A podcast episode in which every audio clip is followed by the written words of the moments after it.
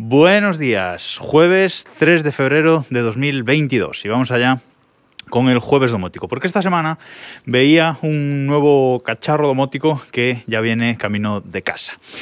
Bueno, yo os tengo contado ya muchas veces en este podcast, en el jueves domótico, que yo los, eh, las luces de casa, digamos las luces del, techo de las diferentes habitaciones, las tengo domotizadas mediante eh, domotización de lo que es el interruptor.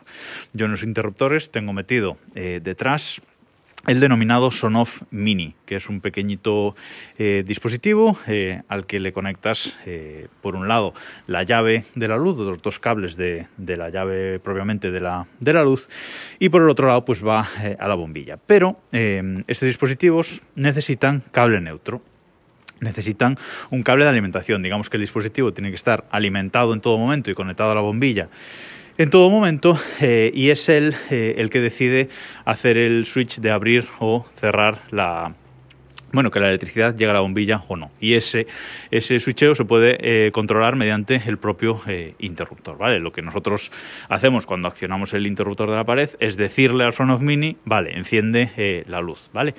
Pero digamos que el interruptor en sí, por el interruptor en sí, no pasa electricidad como si pasa en una instalación normal. Digo en general en España, porque las, en general en, en España no hay cable neutro en las instalaciones de, de luz, por lo menos en las de las de bombillas, etcétera, ¿vale? En las de las luces del, del, techo. Entonces, bueno, instalar los Sonoff Mini estos, que yo tengo flasheados con, con Tasmota, pues eh, es un poco coñazo, hay que decirlo, porque hay que añadir ese cable neutro a la instalación, hay que pasar cable. Yo me he pasado muchas horas pasando cable por los tubos de, de casa para poder poner estos, estos Sonoff Mini.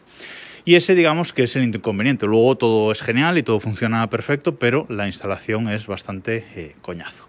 Bueno, pues esta semana me encontraba eh, con la noticia de que Sonoff, este fabricante chino, fabricante es realmente ITEAD, pero bueno, la marca es Sonoff, eh, ha sacado al mercado un nuevo dispositivo. Hasta ahora tenía también, aparte del Sonoff Mini, el Sonoff ZB Mini, que es el mismo cacharro, pero eh, que funciona mediante eh, Zigbee. El Mini funciona mediante eh, Wi-Fi. También tengo uno, uno de estos y también funciona, funciona bien. Vamos, es tecnología Zigbee, pero funcionan más o menos eh, igual. Bueno, pues ahora Sonoff ha sacado el Sonoff ZB Mini-L. ¿Y qué pasa con este L? Pues que es un dispositivo muy parecido al, al ZB Mini, pero no necesita cable neutro.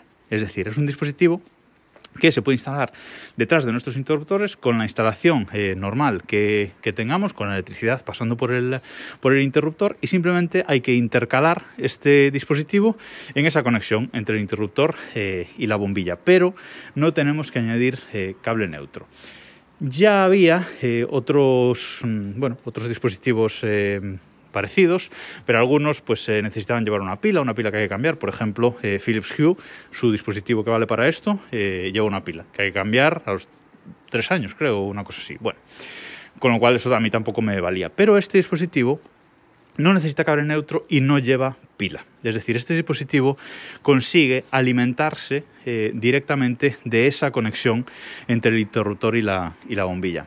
Sonoff dice que como muchísimo eh, va a consumir 3 vatios, me parece bastante de todas formas, pero bueno, que como muchísimo va a consumir 3 vatios y que no va a producir este efecto denominado flickering eh, cuando tenemos eh, bombillas LED, ¿vale? Que a veces si no le llega potencia suficiente a esas bombillas LED se produce un parpadeo incómodo en la luz y vamos, no se puede tener una, una bombilla así porque es muy incómodo. Entonces, bueno, como digo, Sonoff dice que no, que no se produce ese, flickering y que como mucho consume 3 vatios, se alimenta directamente de esa conexión y no necesitamos el cable neutro. Instalación sencillísima, abrir el cajetín del, interruptor, cortar los dos cables y meter en el medio de, de, los dos cables este dispositivo, cerrar el cajetín y lo tenemos. Eh, es un dispositivo Zigbee 3.0 eh, y pues eh, se viene uno para casa. O sea, en cuanto vi la noticia, me entré en la web de, de ITEAD, que como digo es el, fabricante, te lo vende directamente en su web y, me he comprado uno pues para probarlo. Pero como esto funcione bien, la verdad es que es un game changer, que, que se suele decir, ¿vale? Porque esto de no tener que instalar cable neutro eh, es genial, porque como digo es bastante eh, coñazo. Así que me he comprado uno en la web de ITEAD, os dejo el el enlace de compra por si os queréis hacer con uno, este no es afiliado ni nada.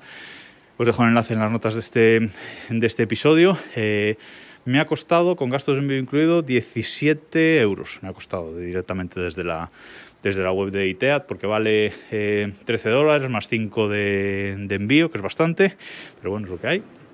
Eh, y con el cambio y tal, eh, unos 17 eh, euros me ha, me ha costado y bueno, llegará en, en 15 días o así porque viene de, de, China y en cuanto lo, me llegue lo probaré y ya os, ya os cuento, pero sin duda mmm, es un dispositivo que como funcione, como dice el fabricante, además eh, Zigbee, vale como, como nodo de la red eh, Zigbee, de la red Mesh eh, Zigbee, mmm, puede ser la, la, leche, por lo menos para mis instalaciones. Así que ya os contaré, pero echad un ojo porque es muy, muy interesante.